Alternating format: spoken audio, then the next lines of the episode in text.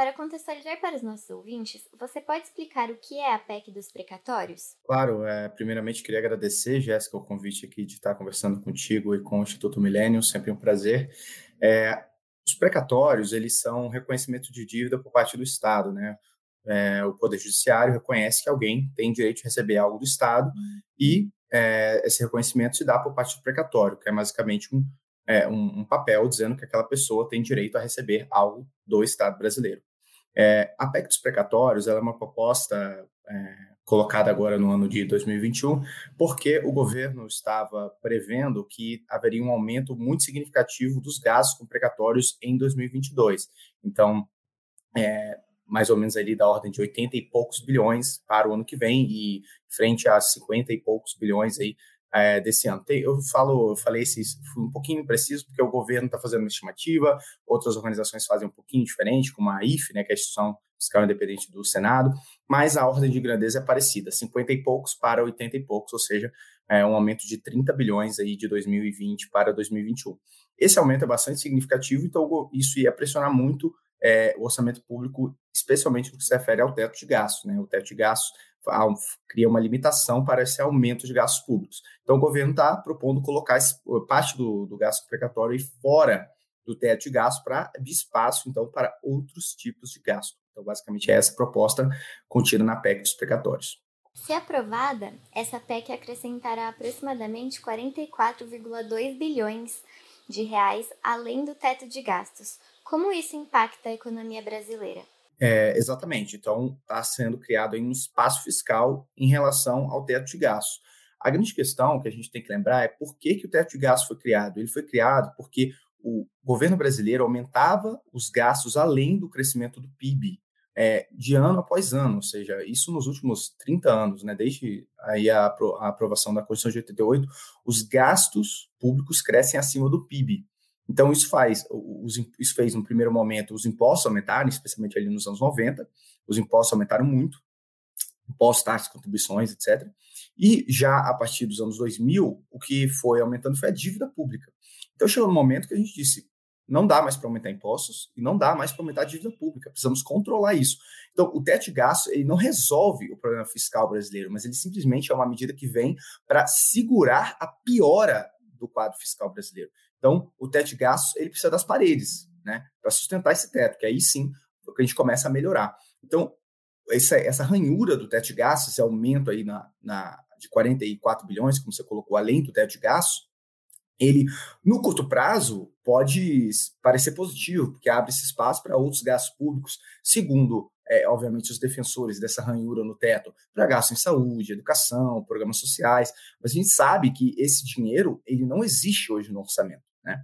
Ele não existe. Então, é, o, o, orçamento público brasileiro ele ainda é muito deficitário. Então, esse, se você abrir esse espaço no teto, o que, que vai acontecer? Você vai aumentar o déficit e a dívida pública. Então, é, é, esse orçamento vai ser, vai vir de dívida, então vai aumentar a dívida, e isso vai causar um grande impacto aí na taxa de juros, é, tende a subir a taxa de juros, que caiu bastante. Vamos, precisamos lembrar que o teto foi aprovado no ano de 2016, quando as taxas de juros e a inflação estavam altíssimas no Brasil. A aprovação do teto foi uma das, uma das causas da queda vertiginosa tanto da inflação quanto da taxa de juros nos anos subsequentes. E essa ranhura no teto já está vindo, é, a gente vê toda, toda vez que há uma notícia de ranhura no teto, furo do teto, você vê como o dólar dispara, o juros futuro dispara. Então, é muito ruim. Então, no, no, no curto prazo pode parecer bom, porque vai aumentar supostamente gasto social, né? Isso supostamente porque é o que é, é alegado por quem defende, mas isso também é contestável. Então, o que vai acontecer é uma piora no quadro macroeconômico de médio e longo prazo. Então, não é nem um pouco positiva essa quebra no teto de gastos. Um dos argumentos do governo pra, ao anunciar a PEC foi de que credores são, em sua maioria, bancos e pessoas com bom poder aquisitivo. Existe alguma análise do perfil desses credores? Então, isso também é contestável, porque os precatórios, como eu coloquei no início, são um reconhecimento de que o Estado deve algo a alguém. E, não, e o Estado brasileiro, ele não acaba devendo somente para pessoas ricas, né? É uma série de pessoas aí que, que tem algum tipo de, de direito violado aí, algum tipo de é, benefício que não é pago, algum tipo de recurso que não é direcionado e acabam, então, então por se tornarem credores do Estado. Então, é, é bem contestável esse tipo de, de alegação. De qualquer modo, vamos aceitar a alegação por um minuto. Se de fato é, os credores são bancos ou pessoas de alto poder aquisitivo. De qualquer forma, isso não justifica um calote. Né? Se, a, se a gente partir é, do pressuposto que esse tipo de, de argumento é válido, daqui a pouco todos no Brasil vão pegar empréstimos em bancos para, por exemplo, fazer uma, uma compra de um imóvel, esse tipo de coisa, e depois não vão pagar alegando que o banco tem mais dinheiro que eles. Ou seja, isso destruturaria totalmente é, qualquer tipo de mercado de crédito no Brasil. Então, é, isso daí é, é, é, um, é pior do que o devo, não nego, pago quando puder. É devo, não nego, mas não estou afim de pagar. Então, é uma institucionalização do calote, né? enquanto é, é, é regra é, do Estado brasileiro. A gente não pode permitir isso, até porque hoje esse calote é nos credores dos precatórios, mas amanhã pode ser em outros tipos de credores, outros tipos de é, pessoas que têm direitos a receber do Estado brasileiro. Então, é, isso vale até, no, no limite, até para servidores públicos. Daqui a pouco podem perder salários também, porque não deixam de ser é, credores, de certa forma, alguém que tem algo a receber do Estado. Então, é, esse tipo de, de, de, argumento é extremamente perigoso e, se for levado é, é, a sério, daqui a pouco não vai mais haver segurança jurídica para quem se relacionar de qualquer forma com o Estado brasileiro. Você já começou né, a responder na sua primeira pergunta, quando você falou sobre o aumento de aproximadamente 30 milhões do volume de precatórios previstos em 2022. É, como esse aumento, caso a PEC não seja aprovada, pode afetar o cenário econômico no, no próximo ano? Ótima pergunta, Jéssica. Só uma pequena é, retificação, é 30 bilhões, tá? Bilhões Isso, com B, bilhões. porque realmente é, é um valor bem é, é, inacreditável, né? A mais do que o governo brasileiro já gasta hoje, que já está nas casas aí, na casa do trilhão, já passou o, o trilhão aí. Mas como esse aumento, então, pode impactar o cenário econômico? Bem, como coloquei, eu acho até, antes de responder o cenário econômico, também lembrar do cenário político, né? É, essa medida não está sendo aprovada agora, no final de 2021, à toa. Nós temos ano que vem aí um ano eleitoral, uma corrida eleitoral, então é do interesse político do governo, do Congresso Nacional e da oposição. Precisamos lembrar, a oposição não está criticando esse, esse furo do teto, até porque o principal líder da oposição, que é, está aparecendo aí nas pesquisas como principal concorrente do atual presidente da República, ele também já se colocou várias vezes contra o teto de gastos. Então, obviamente, se eles, se eles são contra o teto de gastos, eles não vão criticar uma ranhura aí parcial, pelo menos até o momento, nesse teto de gastos. Então, precisamos lembrar desse contexto político que é muito importante para a gente ver por que o teto de gastos está sendo desafiado neste momento. Então, aí voltando agora à raiz da sua pergunta sobre a questão econômica, é aquilo. Num primeiro momento, no primeiro momento, vai aumentar os gastos públicos, aumentar gastos públicos em diversos setores. Uhum. É, o governo está colocando aí programas sociais, saúde, educação, uma série de pautas uhum. aparentemente é, boazinhas e politicamente corretas, mas nós sabemos que é, vai haver um impacto, sim, na questão macroeconômica, vai haver uma pressão na inflação, porque esse tipo de, de gasto é, pressiona a demanda de curto prazo e a economia está bastante ainda debilitada e desestruturada pelos efeitos aí da, da, do, da pandemia do coronavírus e também das medidas de restrição que houve tanto na produção de bens e serviços, é, comércio internacional, esse tipo de coisa. Então, vários países estão sofrendo com isso, mas o Brasil hoje sofre mais, né, sofre mais em termos econômicos com isso. Então, vai haver um aquecimento aí maior da economia, com agravamento da situação da inflacionária, possível problema na curva de juros, com o aumento dessa curva de juros futura, o que também não ajuda a, a, a nem a inflação, nem o é, é, desemprego, nem a retomada da economia pós pós-pandemia. Então, nós já temos visto aí, por exemplo, o Boletim Focus, que é aquele boletim publicado aí pelo Banco Central que reúne as, as principais perspectivas do mercado. Nós temos é, vendo que ano que vem, as perspectivas para ano que vem são muito ruins para a economia brasileira. E pelos próximos anos também não são nada boas. Então, ao invés de estarmos discutindo aí medidas de reformas estruturais para a economia brasileira, nós estamos discutindo é, a ranhura de um dos pilares que segurou a queda da economia brasileira mais ainda, que foi o teto de gasto. Então, realmente lamentável aí essa ação por parte do governo que foi eleito prometendo reformas.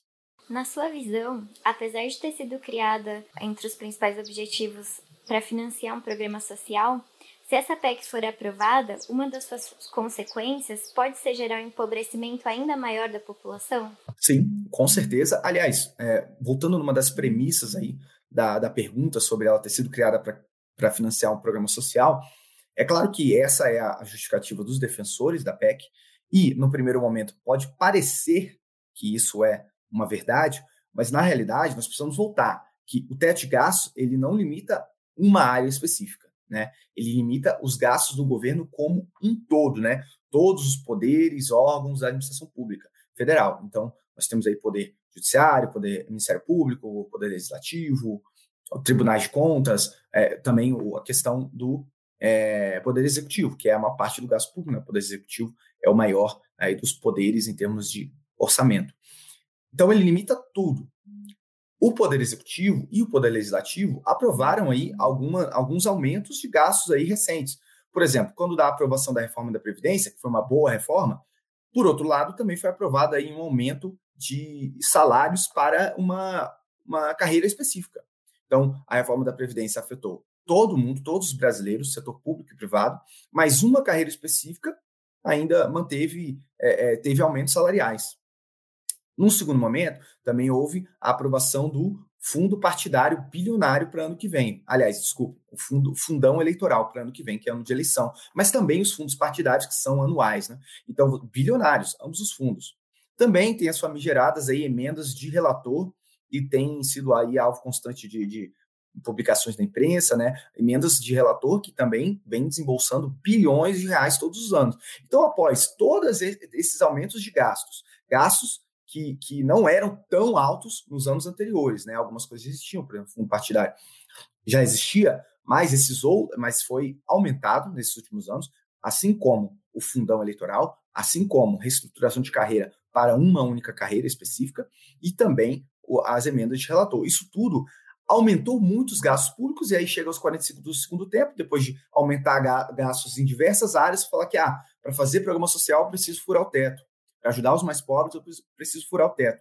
Mas por que então é, não ajudou os mais pobres antes, sem é, é, aumentar todos esses outros gastos para ajudar principalmente a elite política? A gente tem que lembrar: fundão eleitoral, fundo partidário, beneficia a elite política, os políticos já eleitos, porque eles é que comandam os partidos, eles é, portanto, que comandam onde esses bilhões de reais vão ser gastos. Então, é, vamos ser bem claros, não é, havia esse, esse problema antes. Esse problema de necessitar furar o teto de gastos para criar um programa social foi um problema criado pelo próprio governo, tanto poder, e principalmente aí vamos colocar o poder executivo e o poder legislativo, que ambos é, se uniram para aprovar todas essas medidas listadas. O estoque de crédito atingiu aproximadamente 4 trilhões. Como essa alta pode impactar as contas públicas nos próximos anos? Então, a dívida pública realmente está muito elevada e não para de aumentar. Inclusive, é, esse foi um dos problemas que foi é, objeto de diagnóstico da equipe lá do ministro Meirelles em 2016, 2017. Eles analisaram que a dívida pública não parava de crescer nas últimas décadas, que os gastos públicos não paravam de crescer nas últimas décadas, porque a economia brasileira é viciada em aumento de gastos.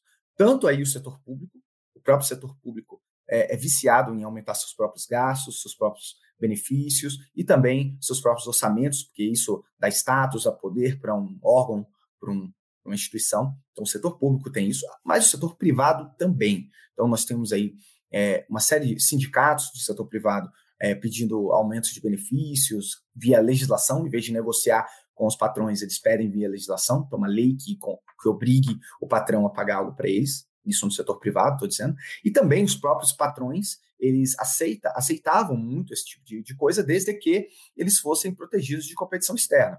Então, uma empresa é, que produz algo no Brasil, ela aceita que ela tenha esses custos, esse custo Brasil elevado, desde que ela não tenha que competir com um, um privado em um país que não tem esse, esses custos tão elevados. E o resultado disso foi uma economia fechada, um governo é, é, é altamente endividado. Então, tanto o setor privado quanto o setor público no Brasil ficaram altamente fragilizados. O teto de gastos foi uma medida para iniciar é, o combate a esse, a esse tipo de problema. Então, foi um início desse combate. Mas reformas são necessárias. reformas são necessárias. O teto de gastos não fica em pé sozinho. Nenhuma casa tem teto sem parede. Né? Se nós queremos ter teto, nós precisamos aprovar as paredes. E aí, vamos, vamos, também ser justo após tantas críticas, o governo também passou boas medidas nesse sentido. A reforma da Previdência, ainda em 2019, no primeiro ano, tem sim sido aprovadas diversas reformas importantes, marco de saneamento básico, é, é, é, lei de liberdade econômica, reformas microeconômicas aí no setor de gás, setor de transportes. Então, também temos que, que, que elogiar que muitas medidas estão sendo é, realizadas, mas principalmente medidas microeconômicas. Medidas macroeconômicas foi a, a previdência é uma medida macro pelo seu volume é muito impacta muito os gastos públicos, então de certa forma impacta a macroeconomia brasileira, mas outras medidas precisam ser implementadas, como a reforma tributária, essencial a reforma tributária para elevar a competitividade da economia brasileira, a abertura econômica é essencial, porque sem abertura econômica, os mais pobres são os mais prejudicados, porque são forçados a comprar produtos caros. Então, a gente precisa, para elevar a, a, o poder de compra dos mais pobres, mas também de toda a população, até da classe média também, você precisa abrir a economia. Mas para isso, você precisa também reformar as instituições para fazer com que as empresas brasileiras sejam competitivas. Perfeito. E continuando né, a linha da, da sua resposta, é, existem outros projetos como a PL do fim de supersalários, que atualmente está parada no Senado, que poderiam ser utilizados para o financiamento de programas sociais como o Auxílio Brasil, no lugar da PEC dos precatórios? Olha, exatamente. É, é, existem propostas boas tramitando. Essa do fim dos supersalários é uma das mais importantes, porque realmente a gente tem que. É, um dos princípios republicanos aí é a igualdade perante a lei, é que todos, todos estejam abaixo da lei, né, que a lei esteja superior a, aos indivíduos, né? desde que uma lei democrática também respeite os direitos fundamentais individuais. E nesse caso, é, porém, há algumas carreiras aí do setor público que furam o teto né, salarial. Existe um teto salarial hoje no setor público. E algumas carreiras muito poderosas acabam furando com puxadinhos, né, os famosos penduricalhos. Aí, então, realmente, a PEC, a PEC do fim dos supersalários, o PL, aliás, é um projeto de lei, é muito importante para acabar com isso daí e estabelecer aí o, o, o volta ao princípio republicano aí, principalmente no caso para o poder judiciário, né? Nós vemos aí o poder judiciário é tá sempre nas manchetes, com tendo membros recebendo até centenas de milhares ou até milhões de reais. Outro dia saiu uma matéria dizendo que havia uma juíza por aí no Brasil que tinha recebido mais de um milhão em um mês. Então, aí ela diz que está dentro da lei, etc. E pode estar até dentro da lei, de certa forma, e pode haver uma lei concedendo aquilo para ela. Mas nós sabemos que essa lei está violando é, a, a, o teto salarial, está violando uh, o espírito do teto salarial, ainda que ela é, estabeleça algum tipo de exceção, alguma coisa assim. Não é moral, não é republicano um servidor público receber milhões. Isso não, não, faz o menor sentido, ainda mais um país como, como o Brasil, com tantos bilhões de desempregados. Agora, para ser, para responder à questão econômica, da sua pergunta, é, mais ou menos, porque por mais que o fim dos supersalários é, a, a, abrisse algum espaço, algum espaço é, é, em termos de, de recursos, a, o teto de gastos ele limita o aumento de gastos ainda assim. Então, realmente é importante é, aprovar esse tipo de medida, mas principalmente não só cortar gastos, cortar gastos é importante, mas a gente precisa, pelo menos, a, gente não conseguiu dar um passo antes desse, que é não aumentar gastos ruins. Né? Porque antes de cortar gastos ruins, porque quando você quer, você quer cortar os super salários, é um gasto ruim. Mas quem é beneficiado, a elite ali do Poder Judiciário, principalmente, se rebela, dificulta. Vai, como são o próprio Poder Judiciário que pode dar liminar, vai dar uma liminar dizendo para suspender até não sei o quê, então acaba postergando esse tipo de coisa. Então é muito difícil você cortar gastos ruins. Mas sim, isso deve acontecer. Mas antes disso, devemos segurar o aumento de gastos ruins que ocorreram nos últimos anos, como, por exemplo, aumento do fundão eleitoral. Para que, no momento como esse, a gente vai aumentar os bilhões na mão da elite política? Então, isso tem que ser segurado.